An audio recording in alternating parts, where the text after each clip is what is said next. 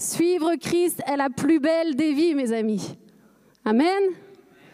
Suivre Christ est la plus belle des vies. Mais pour suivre Christ, il est important que nous puissions éventuellement savoir qui est ce Christ. Qui est-il réellement? Qui est Jésus? Qui est celui qui a donné un sens à nos vies ou qui peut-être aujourd'hui veut donner un sens à ta vie si tu ne le connais pas encore personnellement? Être un véritable disciple, et c'est la série que nous enseignons, c'est être comme son maître. Amen. Et nous aspirons à cela. Nous sommes appelés à l'imiter en tout point, lui ressembler de plus en plus. Amen. Connaître Christ est essentiel pour pouvoir le suivre tout au long de nos vies. Il est bon de choisir de suivre Christ, mais il est bon d'apprendre à le connaître pour pouvoir tenir tout au long de la vie. Amen. Nous ne pouvons pas suivre quelqu'un que nous ne connaissons pas. En tout cas, moi, quand j'enseigne et quand j'éduque mes enfants, je leur apprends toujours à ne jamais suivre quelqu'un qui ne connaîtrait pas dans la rue. Vous êtes d'accord, les parents dans la salle? On ne veut pas que nos enfants partent au hasard avec quelqu'un qu'ils ne connaîtraient pas. Et il est bon pour nous, en tant que chrétiens, en tant que ceux qui avons choisi de suivre Christ, de pouvoir le connaître. Si nous le suivons, c'est parce que nous avons été bouleversés par sa grâce. Nous avons été bouleversés par cette grâce imméritée le jour où Christ est venu pardonner nos péchés. Amen. Nous sommes bouleversés par son amour. Nous suivons Jésus parce qu'il nous a tout donné, parce qu'il a tout changé en nous. Il nous faut le connaître personnellement et intimement si nous voulons être ses véritables disciples. Alors il y aurait tellement à dire sur Jésus. Moi j'aime parler de Jésus. Il est toute ma vie. Il est mon sauveur, il est mon maître, il est mon roi, il est mon meilleur ami, il est le berger de mon âme, il est mon refuge, il est ma forteresse, il est mon réconfort. Mais aujourd'hui, le Saint-Esprit m'a donné un seul de ses attributs à vous transmettre et à nous transmettre à tous. Parce que je crois que si nous mettons en pratique ce, qui va être enseigné là, nous allons vivre une vie réellement selon le cœur de ce que lui a prévu pour nous. Amen. Il est capital de suivre Christ tel qu'il est. Vous êtes prêts? Un seul point, je fais mieux que Matt Marvan. Un seul point, vous devriez vous en sortir 30 minutes maximum. Ésaïe 53 au verset 2. Il s'est élevé devant lui comme une faible plante comme un rejeton qui sort d'une terre desséchée. Il n'avait ni beauté ni éclat pour attirer nos regards, et son aspect n'avait rien pour nous plaire. Méprisé et abandonné des hommes, homme de douleur et habitué à la souffrance, semblable à celui dont on détourne le visage, nous l'avons dédaigné, nous n'avons fait de lui aucun cas. Jésus-Christ, le roi des rois, était parmi les faibles, parmi les pauvres et les méprisés. Lorsque Jésus est venu sur terre, il n'a pas fait cas de toute la gloire qu'il possédait. Lui qui pourtant était Dieu n'avait ni beauté, ni éclat, méprisé, abandonné. Jésus est venu sur cette terre en tant que roi serviteur. Pourquoi est-il venu sur terre avec ce titre-là, ce serviteur? Il est venu pour imprimer le modèle de vie qu'il attend de chacun de ceux qui se considèrent comme être ses disciples. Amen. C'est son exemple que nous devons suivre. Dans Jean 14, au verset 12, Jésus nous dit en vérité, en vérité, je vous le dis, celui qui croit en moi fera des choses aussi, les œuvres que je fais, et il en fera de plus grandes. Amen. Tout le monde aime ce passage, rassurez-moi, vous, aimez ce passage. Vous avez envie de vivre des œuvres plus grandes que Jésus même a fait sur terre? Moi, personnellement, c'est quelque chose qui me fascine. J'aime les évangiles et j'aime lire ça parce que c'est passionnant de voir et de retracer l'histoire de Jésus-Christ. Mais pour accomplir les œuvres de Christ, mes amis, et en faire de plus grandes, nous oublions trop souvent qu'il faut agir en tout point comme Christ. Faire son œuvre ne se limite pas à guérir un malade. Faire son œuvre ne se limite pas à chasser un démon. Faire son œuvre ne se limite pas même à ressusciter un mort. Faire son œuvre, c'est bien plus que cela. Faire son œuvre, c'est être comme lui. C'est Christ en nous, Christ en toi, Christ en moi.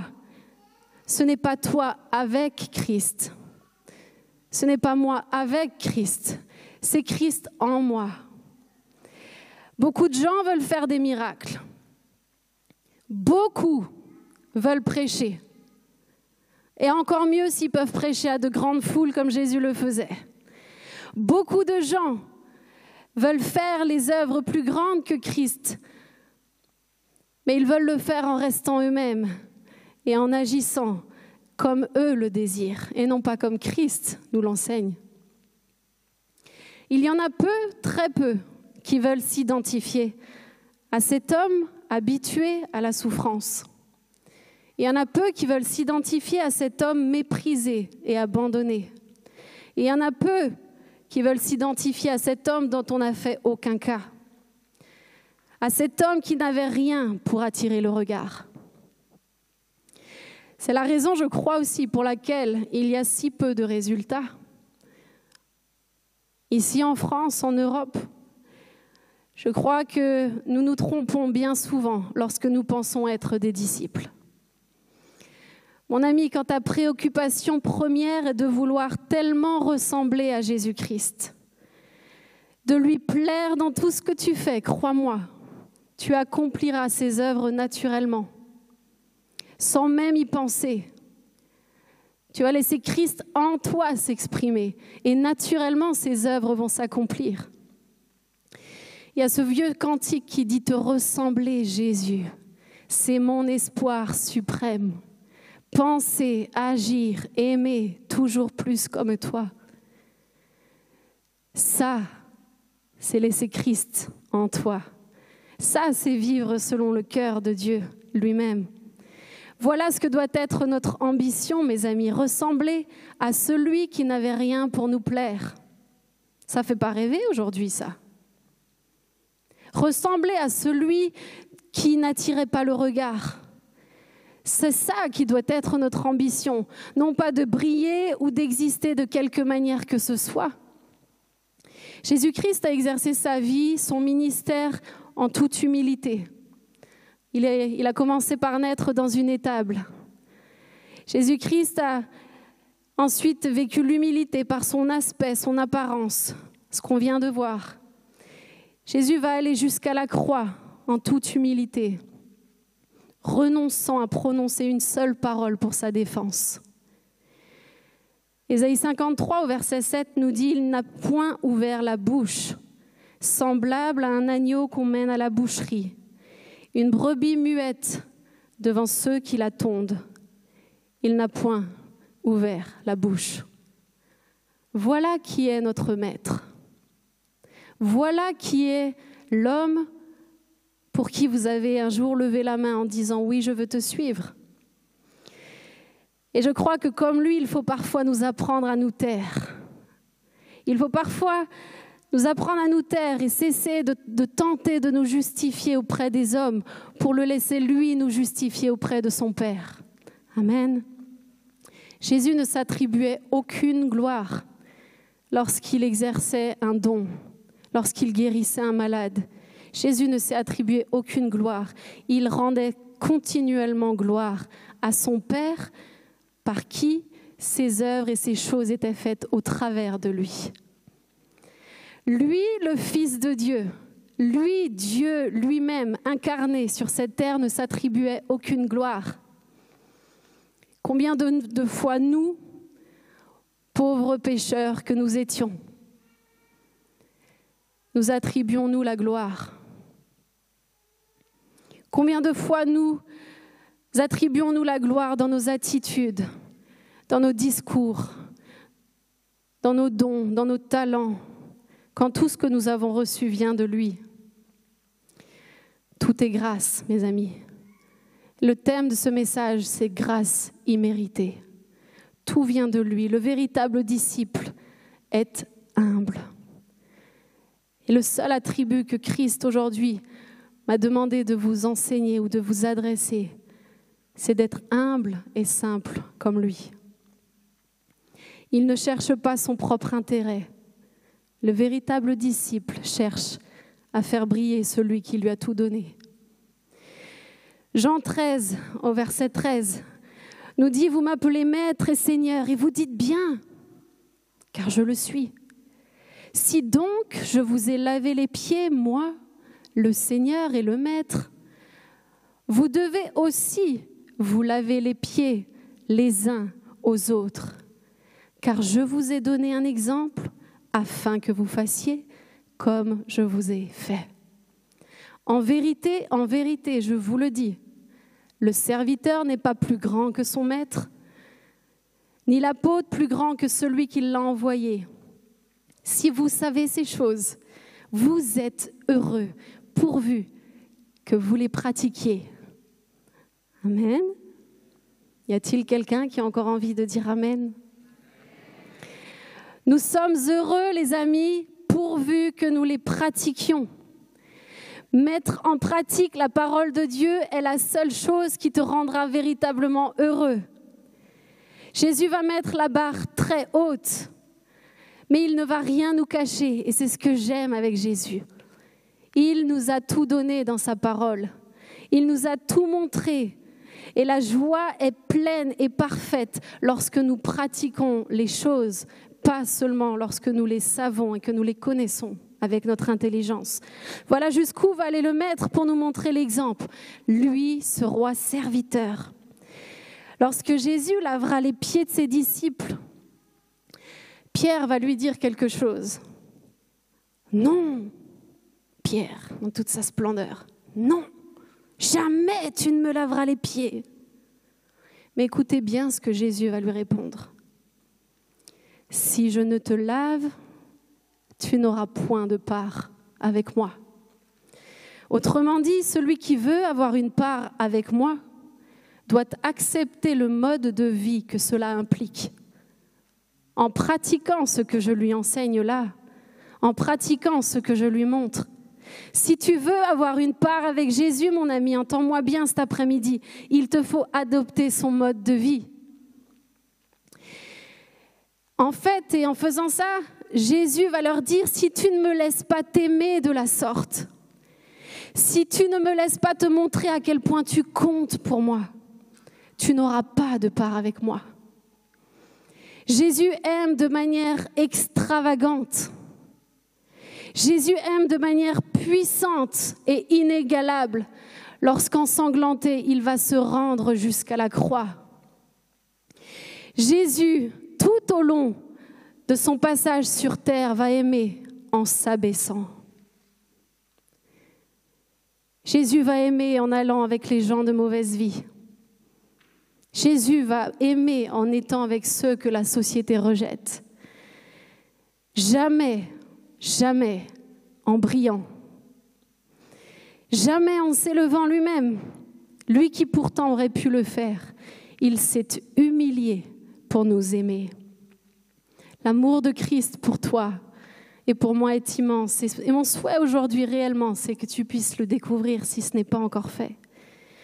Voilà ce que le Maître attend de nous, les amis. Un amour passionnel pour notre prochain, un regard humble sur nous-mêmes qui nous poussera toujours, toujours, toujours à nous abaisser auprès de ceux qui ont besoin de lui. Philippiens 2 au verset 3 nous dit dans l'humilité, estimez-vous et estimez les autres supérieurs à vous-même. Amen, ma sœur. Supérieur je ne sais pas vous, mais moi, il me fait très mal ce verset quand je le lis. Parce que je suis loin, je suis loin d'être aujourd'hui encore capable de, de, considérer tous supérieurs à moi-même. Et je m'inclus pleinement dans ce message. voir les autres supérieurs à nous-mêmes. Est-ce réellement quelque chose que nous vivons? En sommes-nous arrivés à ce stade? Suivre Christ et ressembler à Jésus est complètement contre notre nature humaine. Il est impossible de vivre ce que Christ nous enseigne là sans la puissance du Saint-Esprit en nous. Seul l'Esprit de Dieu en toi va te rendre capable de regarder l'autre comme supérieur à toi-même. Moi, Sarah Marvan, sans la puissance du Saint-Esprit qui m'animerait, je ne serais pas capable de m'abaisser pour laver les pieds de qui que ce soit. Je ne serais pas capable d'aimer comme Jésus a aimé. Mais la puissance du Saint-Esprit nous rend capables. Et Christ veut que nous puissions vivre cette réalité, les amis. C'est une œuvre divine, mais c'est donné à chacun. Amen. Le proverbe 18 au verset 12 nous enseigne qu'avant la ruine, le cœur de l'homme s'élève, mais l'humilité précède la gloire. L'humilité précède la gloire. La gloire de qui? Vous pensez qu'être humble va vous apporter votre propre gloire L'humilité ne précède pas ta gloire, ne précède pas ma gloire. L'humilité précède la gloire du Dieu Tout-Puissant. Amen.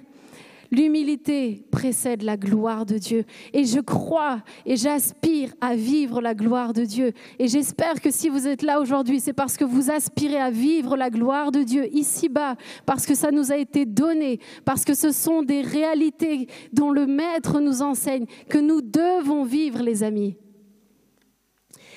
Le proverbe 29 au verset 23 nous dit, L'orgueil d'un homme l'abaisse, mais celui qui est humble d'esprit obtient la gloire.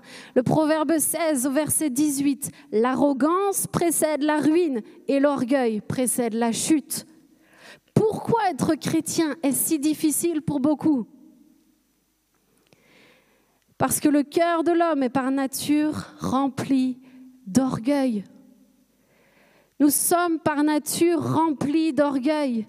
C'est la raison pour laquelle nous avons besoin d'être régénérés dans la présence de Dieu jour après jour afin que son Esprit Saint vienne anéantir l'orgueil pour que l'humilité de Christ puisse prendre toute la place. L'orgueil est cet obstacle qui nous gardera au loin de la présence de Dieu, au loin de sa gloire.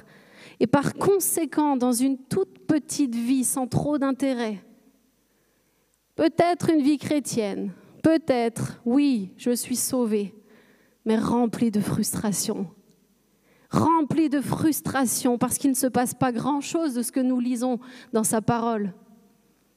L'orgueil nous pousse à penser que par nous-mêmes, nous sommes capables de faire les choses. Et tant que l'ennemi le pourra, mes amis, il nous gardera très très loin de ce mode de vie qui est de vivre en toute simplicité. Voilà la véritable vie d'un disciple.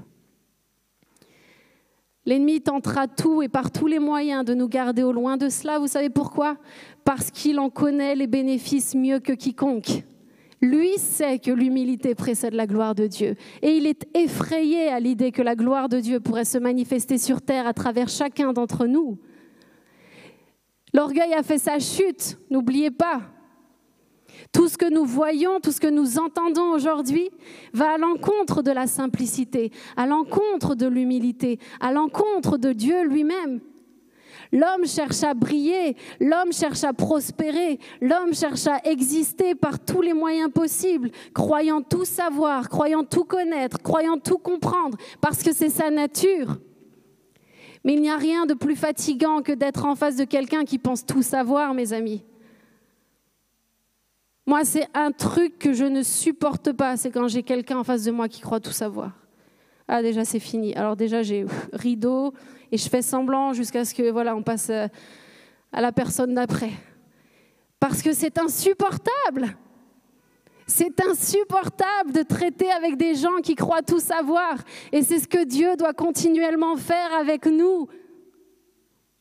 Mais par sa grâce, lui ne fait pas rideau. Il ne s'appelle pas Sarah Marvan. Dieu merci. Lui nous prend patiemment et travaille en nous jusqu'à ce que nous atteignions sa nature. Mes amis, la véritable réussite est lorsque nous reconnaissons que nous ne pouvons rien sans Dieu. Et lorsque nous reconnaissons que nous ne sommes rien ni personne sans sa présence au quotidien, que nos diplômes, que nos entreprises, que nos compétences ne valent absolument rien sans sa grâce. Lorsque lui plaire et lui ressembler sont les seuls objectifs auxquels nous travaillons, alors là, nous sommes dans sa réussite. Et nous sommes alors pleinement heureux, croyez-moi, pleinement heureux. Il n'y a rien de plus beau que de travailler à ressembler à Jésus, que de chercher à lui plaire, que de venir dans sa présence. Dieu ne cherche pas des érudits, il cherche des serviteurs, il cherche des cœurs humbles, parce qu'il n'y a qu'avec ces cœurs-là qu'il peut réellement manifester sa gloire. Lorsque nous reconnaissons que tout vient de lui. Vous savez, une des plus grandes bénédictions que Dieu m'a faites, c'est de me donner un grand-père comme le mien. J'ai une photo. Il est où mon papy? Regardez-le comme il est beau. Ça, c'est mon petit papy. Et c'est le plus bel héritage. Il est mon plus bel héritage. Cet homme a vu des centaines de miracles, des centaines, des centaines. Il a prié pour des milliers de malades, il a, il a vu des malades être guéris, il a vu des centaines de miracles, je vous l'assure. Mais cet homme est l'homme le plus humble que je connaisse. Sa foi est pure et simple comme celle d'un enfant les seuls mots que je l'entends prononcer depuis que je suis toute petite. Ça va, papy? Gloire à Dieu, il va dire. Il a l'accent un peu alsacien, je vais le faire. Ça va, papy? Merci, Seigneur, gloire à Dieu. Tout, tout vient, de, tout vient du Seigneur. C'est un enfant qui expérimente la gloire de Dieu parce qu'il vit comme Dieu lui a enseigné. Je ne l'ai jamais entendu critiquer. Jamais. Jamais il n'a eu aucun jugement sur qui que ce soit. Pas un jugement, je l'ai entendu sortir de sa bouche. Lorsqu'il fait face à des situations difficiles, et croyez-moi, il en a beaucoup expérimenté, sa seule déclaration, tout est dans les mains du Seigneur. Il est fidèle. Tout est dans les mains du Seigneur. Et laisse-moi te dire que peu importe ta situation aujourd'hui, tout est dans les mains du Seigneur. Il est fidèle. Et il y a quelques jours, ce beau papy-là a fêté ses 94 ans. 94 ans et je l'avais au téléphone et je lui disais papy merci pour l'exemple que tu es merci pour l'exemple de vie que tu es pour moi et il va me dire cette phrase qui est venue se graver dans mon cœur il m'a dit tout est grâce. Tout est grâce.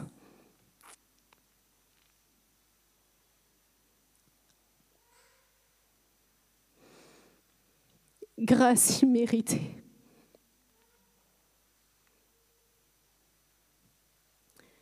Tout est grâce. Cette phrase que j'ai pourtant entendue bien des fois, est venu se marquer au fer rouge à ce moment-là. Pourquoi? Pourquoi? Parce que l'homme qui l'a prononcé l'incarne. Mon grand-père atteste à 100% la vie de Jésus, à 100%. C'est ce qui fait de lui mon plus bel héritage. Ce ne sont pas ses comptes en banque, ce ne sont pas ce qu'il a pu construire ici-bas, mais ce qui fait de lui mon plus bel héritage, c'est qu'il incarne les attributs de Jésus lui-même. Et c'est ce que je veux un jour pouvoir léguer à mes enfants. Je veux que ma vie atteste Jésus.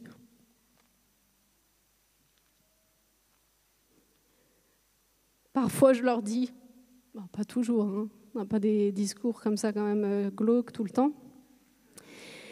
Mais je lui dis, les enfants, lorsque votre mère sera six pieds sous terre, souvenez-vous d'une seule chose, une seule chose, c'est qu'elle a connu Dieu. C'est qu'elle a connu Dieu. c'est qu'elle a connu Dieu pour qui il est. C'est la seule chose à laquelle je travaille vraiment. Dans tout ce que j'entreprends, je veux transpirer Jésus comme mon grand-père transpire Jésus. Être humble, mes amis, c'est un état tout entier. Le corps, l'âme, l'esprit reconnaît que sans Christ, il ne peut rien et que nous ne pouvons pas pleinement vivre ce que sa gloire nous promet sans réellement adopter ce mode de vie. Vous savez, vous ne tromperez jamais Dieu et nous ne tromperons jamais Dieu. Lui connaît réellement nos cœurs. Nous pouvons avoir de beaux discours, mais si le cœur n'est pas humble comme celui du Maître, ils ne seront que du vent. Je crois réellement que le temps est venu d'arrêter de faire les chrétiens pour simplement être chrétiens. Ce que nous incarnons marquera au fer rouge la vie de ceux et celles qui nous côtoient. Ce n'est pas tant ce que tu vas dire. Mon grand-père n'a pas bouleversé ma vie par ses grands discours et par sa théologie. Mon grand-père bouleverse ma vie aujourd'hui encore par sa simplicité de cœur, par sa dépendance à Jésus-Christ, par son attachement au Sauveur de son âme, au roi des rois, par son humilité. Voilà ce qui transforme ma vie en tant que petite fille. Suivre Christ n'a rien à voir avec quelque action ou parole que ce soit. Ce que l'on fait importe peu. Suivre Christ, c'est être tout simplement comme lui c'est s'abaisser pour servir mon frère, ma sœur dans la foi. C'est aimer sans juger. C'est vivre sans aucune condamnation pour personne. Voilà ce qu'est être chrétien. Il faut que je diminue afin que tu croisses. Amen. Seule l'humilité te permet de demander cela à Dieu. Et pour y parvenir, Dieu permet parfois dans nos vies des épreuves pour travailler en nous. Bien que douloureuses, certaines tempêtes nous emmènent à plier le genou comme il ne serait pas possible de le faire quand tout va bien.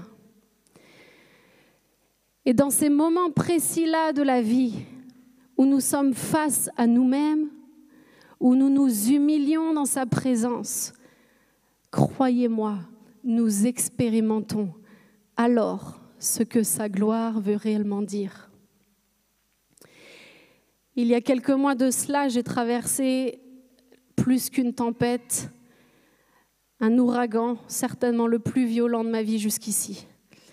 Et je ne rentrerai pas dans le détail, mais en un instant, en un clin d'œil, ma vie a basculé.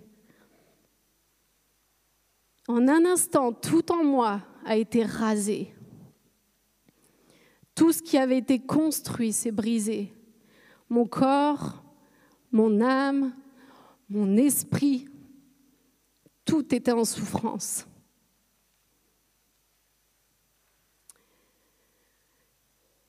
L'épreuve fait mal. elle fait très mal. Mais lorsque dans l'épreuve, nous choisissons d'écouter, croyez-moi, nous ressortons transformés à tout jamais. Au moment où tout a démarré, j'ai choisi de dire merci, sans jamais questionner une seule fois.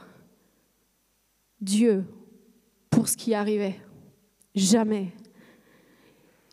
J'ai choisi de lui dire, brise-moi, façonne-moi autant que cela te plaira.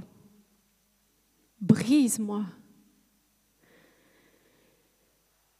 J'ai choisi de vivre chaque jour de cette épreuve dans l'humilité totale, croyez-moi, le trésor que cet ouragan a déposé sur son passage est une valeur inestimable. J'ai rencontré mon Père céleste d'une manière intense, d'une manière profonde, d'une manière puissante, d'une manière si douce à la fois. Ces rencontres-là, mes amis, changent vos vies à tout jamais. Et pour rencontrer Dieu à cet endroit-là aussi profond, il n'est pas possible de le rencontrer sans l'épreuve. Quand tout va bien, il n'est pas possible. Philippiens 3.10 nous dit Tout ce que je désire, c'est de connaître Christ et la puissance de sa résurrection, d'avoir part à ses souffrances et d'être rendu semblable à lui. Mes amis, ne soyons pas effrayés par la souffrance. Rappelons-nous qui est notre Maître et merveilleux Sauveur. Lui, cet homme de douleur, était habitué à la souffrance. Et je crois que malheureusement, dans nos églises, nous prêchons bien trop souvent un évangile à l'eau de rose et un évangile nous faisant miroiter que la vie serait un long fleuve tranquille où nous emmènerait dans un monde des bisounours.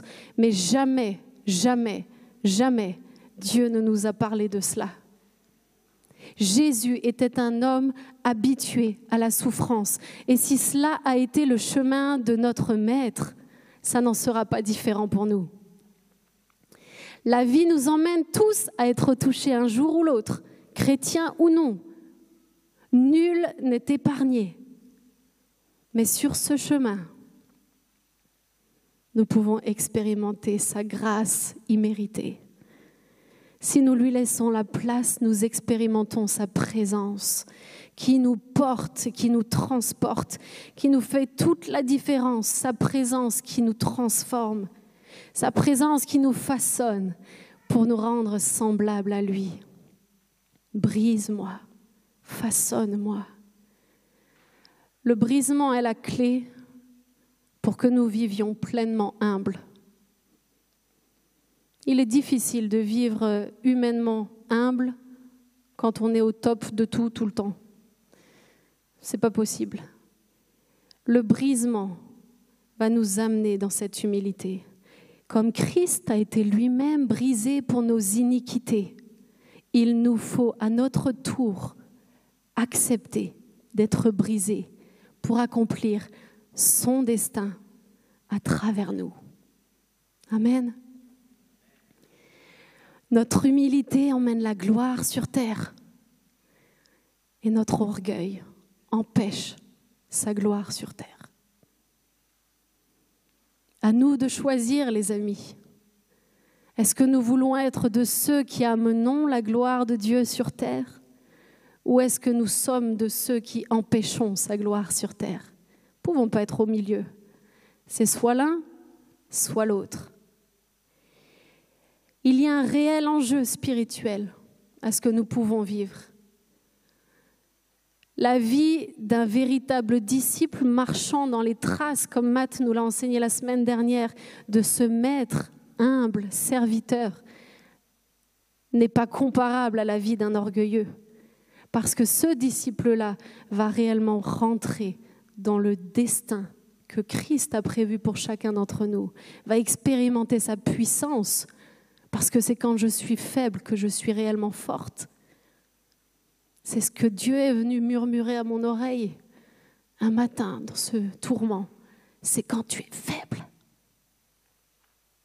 que tu es réellement fort. N'ayez pas peur de l'épreuve. Accueillez-la les, bras grands ouverts. Dites merci à votre Maître de vous permettre de vous rapprocher de lui comme personne. C'est une grâce imméritée. L'humilité, c'est lâcher prise totalement, pleinement, et c'est être capable de dire non pas ma volonté, mais la tienne. L'humilité nous emmène à vivre comme Jésus. lui-même et sa gloire va se manifester. Et mon souhait ici, à l'Église SOS, c'est qu'elle soit toujours le fruit de notre humilité, de notre humilité à tous. Tout est grâce, mes amis, grâce imméritée. Et j'aimerais que nous puissions fermer nos yeux un instant et je demanderai au groupe de louanges de revenir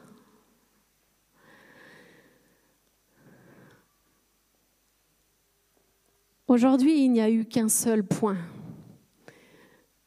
Mais je crois que parfois, un seul point est suffisant. Le but de venir ici n'est pas de nous faire du bien. Le but est d'honorer Christ dans tout ce que nous sommes. Le but de venir ici est de pouvoir nous laisser transformer par sa parole. Et le Seigneur est là et je sais qu'il veut agir aujourd'hui. Le Seigneur nous aime, mes amis, mais il nous aime tellement et il nous aime trop pour nous laisser tels que nous sommes.